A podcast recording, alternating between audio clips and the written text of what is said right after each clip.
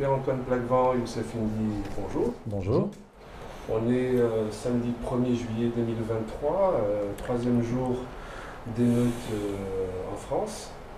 Près de 1000 arrestations au compte de, ce matin.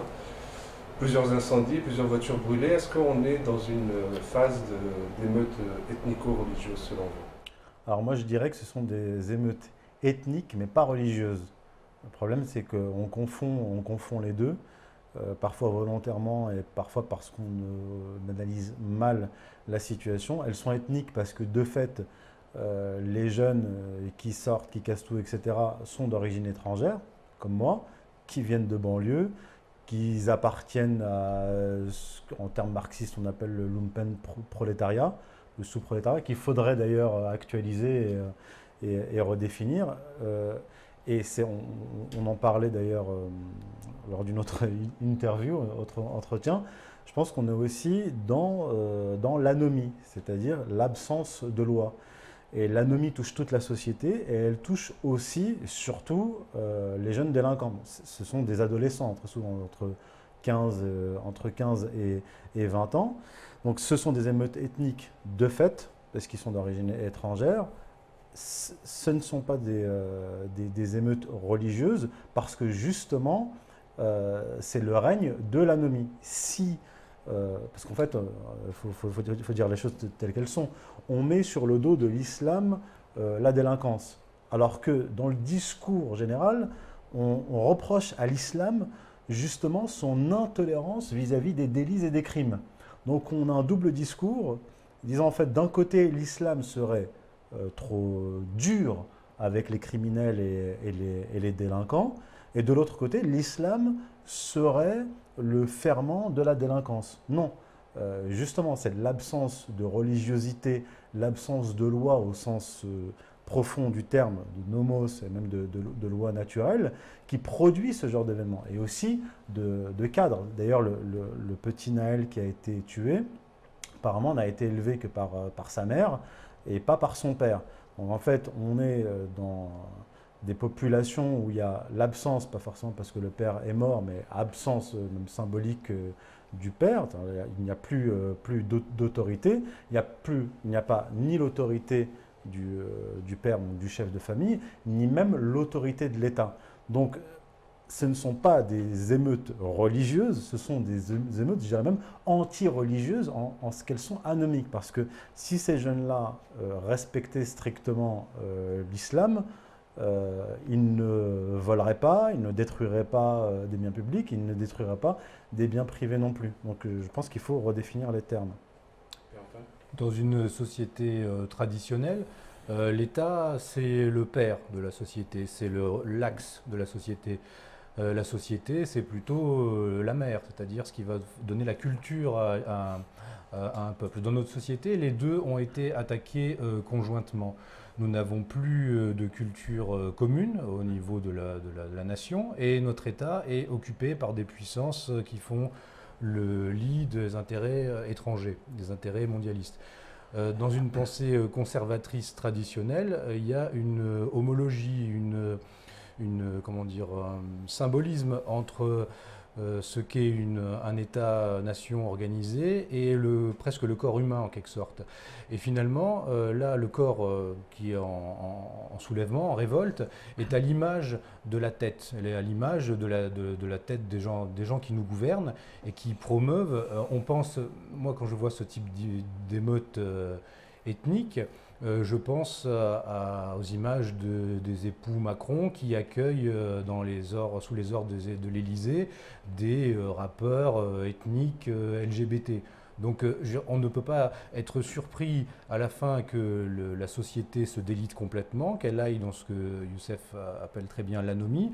Euh, si à la tête, euh, le poisson pourrit toujours par la tête, eh bien, euh, si la tête est pourrie, le corps social sera pourri. Selon moi, il y a vraiment quelque chose de l'ordre de la cyclologie, même politique. C'est-à-dire, on arrive un petit peu au terme d'un cycle politique. Qu'est-ce qu'il y aura après? C'est encore difficile à dire. Mais les élites actuelles sont entièrement subversives. Elles font la promotion de tout ce qui a été combattu ou, en tout cas réfréné par toutes les sociétés à toutes les, à toutes les époques. Maintenant, c'est vanne ouverte sur tout, tout, tout ce qui est considéré euh, comme contre l'ordre naturel dans toute société normale, et eh bien forcément, à la fin, on, a, on débouche sur euh, cette situation. Je pense même que quelque part, il y a dans ce type de révolte, il y a un appel inconscient à un retour à l'autorité. C'est-à-dire, euh, c'est comment dire, ces gens ne se comporteraient pas ainsi si en face d'eux, ils avaient une autorité euh, réelle, une autorité qui serait à la fois extérieure mais aussi intérieure, qu'ils pourraient intérioriser, à laquelle ils pourraient euh, s'identifier.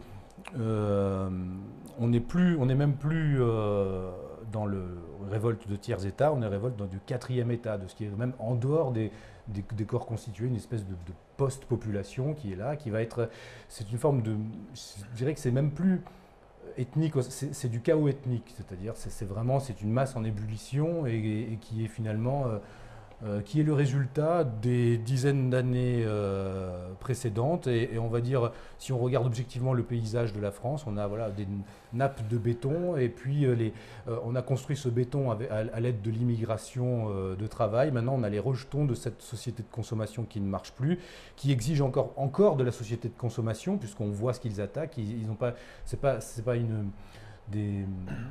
un processus politique. Quoi. C'est d'abord une sorte de défouloir euh, euh, consumériste aussi. On, pille les magasins de luxe, les, voitures auxquelles on n'a pas accès, ce genre de choses. Et ça va se teinter d'une coloration euh, ethno-confessionnelle pour certains. Alors maintenant, savoir est-ce que ça peut devenir ethno-religieux, dans le sens est-ce que qu'un islam politique pourrait récupérer cela? Faut voir ce qu'est l'islam politique en France. Là, Youssef a mieux étudié la question que moi, mais euh, si on regarde bien, euh, il est assez euh, composite. Et comme on expliquait dans un entretien précédent, ces, ces territoires de non-droit sont entretenus. Ils servent en fait euh, encore une fois, l'homologie entre euh, le corps humain et, une société organique, eh bien, c'est comme des métastases qu'on a, qu'on a laissé grandir, et puis finalement elles grandissent, elles grandissent, et maintenant elles couvrent toute une partie euh, du, de, l'organisme français, et la tête, le cerveau continue d'aller dans la direction comme un homme malade qui ne voudrait pas se soigner, qui continuerait.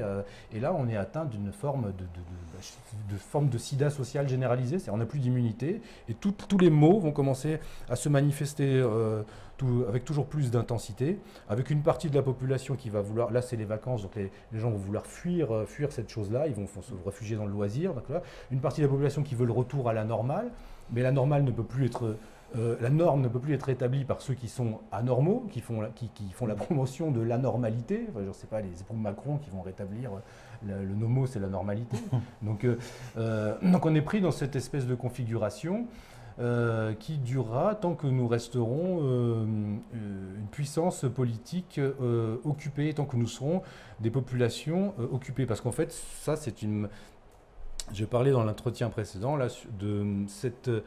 ce philosophe suisse qui avait écrit un livre intéressant avant les émeutes de 2005, qui s'appelait deux livres, L'après-démocratie, l'avant-guerre civile, Eric Werner. Et c'était très intéressant parce que déjà à l'époque, il expliquait une démocratie de marché ne peut, ne peut pas euh, maintenir le joug sur la population euh, qu'elle dirige euh, frontalement, elle doit organiser une forme de triangulation, et dans cette triangulation, le désordre, les racailles servent à ce que la population centrale, celle qui est ponctionnée par les impôts, qui fait fonctionner le système, reste dans le giron de l'État et ne rentre pas en, état de sédition avec, cet État. Le fait de, de mettre un ennemi extérieur fait qu'on se rapproche des institutions qui elles-mêmes pourtant organisent ce, chaos.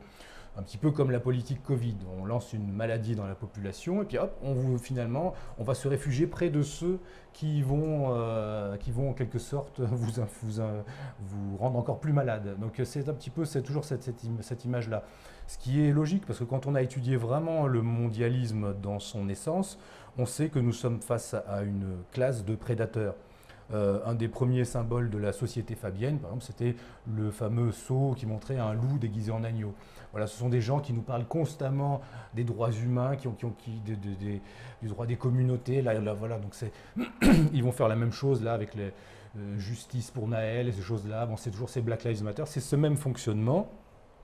Et derrière, c'est euh, les mêmes, le même type de, financiers qui vont essayer de capitaliser sur sur, euh, sur ce mouvement. Là, on voit ils vont essayer de traoriser là, le, mouvement avec les mêmes, les mêmes réseaux, le même type de réseau qui fonctionne aux États-Unis. C'est la même politique, c'est de, de, chaos contrôlé. Le problème se pose, c'est à un moment donné, le pompier pyromane peut-il maîtriser euh, tous les incendies qu'il allume?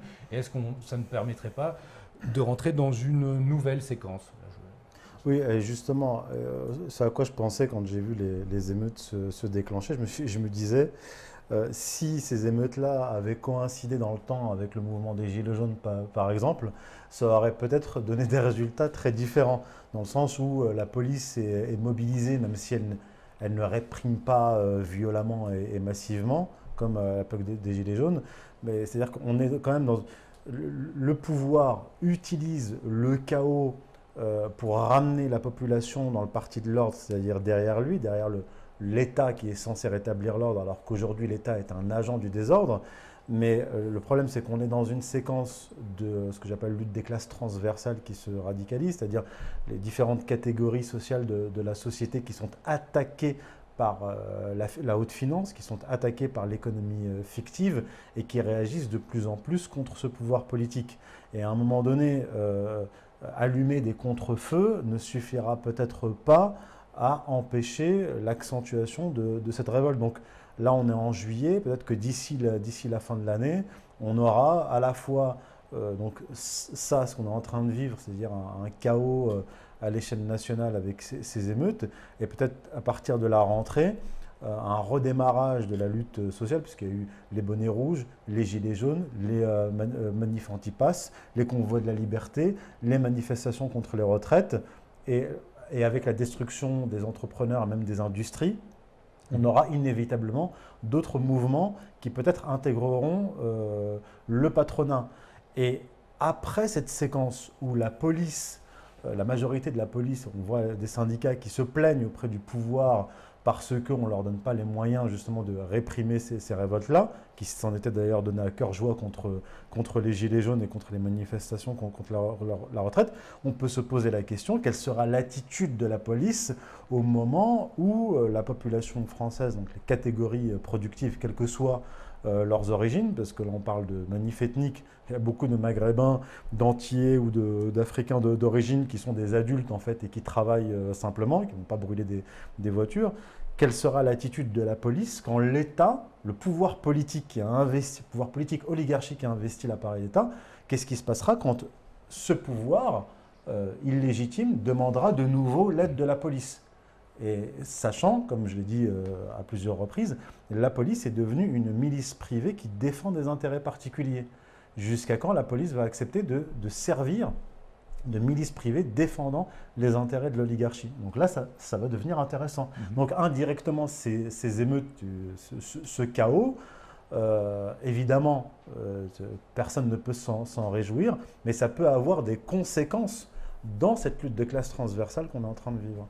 Bah, il faudront peut-être venir euh, des, gens d'Azov euh, pour, réprimer la population française. mais euh, plus sérieusement, en fait, si on regarde effectivement comment sont utilisées les, les, émeutes dans une perspective politique par le pouvoir profond en France depuis longtemps. On a eu les premières émeutes d'envergure au début des années 80, apparition des, SOS Racisme, ce Black Lives Matter euh, avant l'heure, voilà, euh, ou hexagonale. Et puis, euh, une fois récupéré cette, ce, soulèvement, donc une sorte de dialectique s'est installée. Hein, C'était un peu le piège de Mitterrand, on dit certains. C'est-à-dire d'un côté Front National, de l'autre côté SOS Racisme, et puis cette triangulation-là. Et puis entre-temps, mmh. l'immigration ne s'arrête pas, elle monte, elle monte, elle monte. Et puis donc on a, après, en 2005, les, les, les, grandes émeutes de 2005 qui ressemble à, celle actuellement, mmh. euh, eh bien, ça donne lieu à quoi? Ça donne lieu à la séquence Sarkozy, où en fait, euh, deux ans après euh, l'opposition du gouvernement de Chirac-Villepin à la guerre en, Irak, eh bien là, bizarrement, on a ces émeutes qui, qui, qui, arrivent, et puis Sarkozy qui arrive derrière et qui commence à faire son, son jeu son jeu anti-racaille, euh, avec euh, tout un package politique qui lui est fabriqué euh, par, certaines personnes de la, droite bourgeoise, en gros, qui se disent Ah ben là, on va réussir avec lui ce que Le Pen nous, empêchait de faire. Et puis finalement, Sarkozy utilise ça et il jette à la poubelle les gens qui l'ont aidé à faire ça. Et après, on rentre dans le giron atlantiste encore plus. Et on s'enfonce dans le. Et en fait, il faut bien voir ça. Le, problème, c'est que si on n'a qu'une lecture identitaire, euh, on n'arrive pas à saisir le problème de la souveraineté et du politique. On va être dans ce, et en fait, on se fait instrumentaliser de l'extérieur.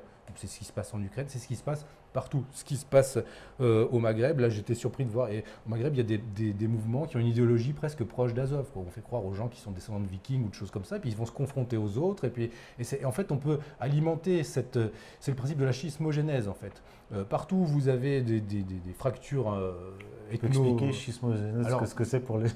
justement, c'est ça, partout où vous avez des, fractures un peu interconfessionnelles ou interethniques, eh il est possible de, de, faire, de faire lever ces, fractures jusqu'à, enfin ces tensions jusqu'à ce que ça devienne de vraies fractures. C'est un principe qui avait été étudié par Gregory Bateson, hein, qui, est, qui, est, connu, un anthropologue connu. ce qu'on dit moins, c'est qu'il a été euh, membre de, de, l'OSS. Et en fait, euh, Soros s'est beaucoup inspiré euh, de lui. C'est un des pères de la cybernétique, hein, un des organisateurs des conférences Macy's sur la cybernétique.